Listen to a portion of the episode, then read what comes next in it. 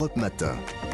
6h, 9h, Thierry Dagiral. 6h52 tous les jours dans votre euh, matinale le conseil lecture de hum, Stéphane Place en partenariat bien sûr avec la librairie Mola à Bordeaux. Bonjour Stéphane.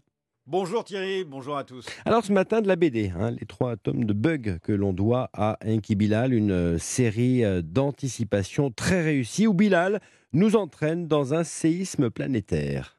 Oui, c'est l'histoire d'un cauchemar hein, dans notre société hyper connectée. Vous voyez déjà la tension nerveuse que génère à la maison une simple coupure du Wi-Fi.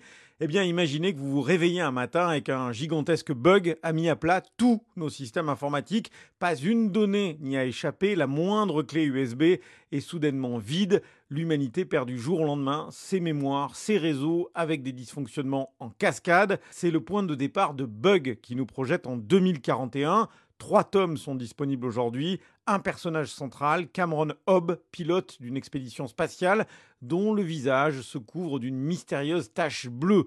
Quentin Hagman, libraire chez Mola. Lui était en mission spatiale à ce moment-là sur Mars et se retrouve infecté par un parasite alien euh, qu'il appelle du coup le bug, qui lui donne en fait une tache bleue sur le visage et il se découvre une espèce de, de pouvoir en fait, c'est que quand il retourne sur Terre, lui en fait peut réactiver les machines et peut redistribuer les informations qui ont été perdues. Il va du coup euh, réactiver certaines choses, mais que pour certaines personnes. Et dans ce tome 3 de Bug, les vieux démons du XXe siècle ressurgissent. Dans ce chaos, idéologues et fanatiques de toutes sortes espèrent tirer leur épingle du jeu avec page 32, cette rencontre qui met en scène la nouvelle tsarine de Russie et Cameron Hobb. L'un et l'autre, tenez-vous bien, prennent place à l'extrémité d'une immense table de 7 mètres de long, une image qui rappelle forcément le sommet Poutine-Macron en février dernier. À se demander si l'auteur, Anki Bilal, est un devin après avoir livré ce dessin incroyablement prémonitoire. C'est une image qui s'est imposée. Ça a à voir avec les étendues incommensurables de, la Sibérie. Il fait très froid, tout est distancié. Et puis il y a, il y a la méfiance. Moi je ne pensais pas à Poutine ni à Macron à ce moment-là. Et en fait, c'est lorsque je dis tête à tête, parce qu'elle lui propose ce dîner dans son palais à elle. À ce moment-là, je savais que le tête à tête, ce ne serait pas avec une chandelle au milieu, ce ne serait pas face à face.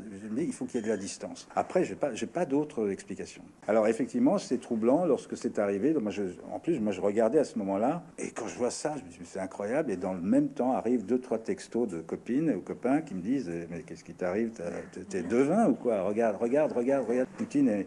Bon, voilà, j'ai pas d'autre explication, mais c'est pour moi il y a une logique euh, narrative et de situation qui est liée à la culture de ces peuples-là, de, de ces régions-là. Troublant en tout cas et puissant à l'image de cette bande dessinée qui nous plonge dans l'ère d'un après-grand bug numérique que l'auteur imagine dans une vingtaine d'années. Et les trois volumes de Bug sont parus chez Casterman. Merci Stéphane, on vous retrouve un peu avant 9h moins le quart.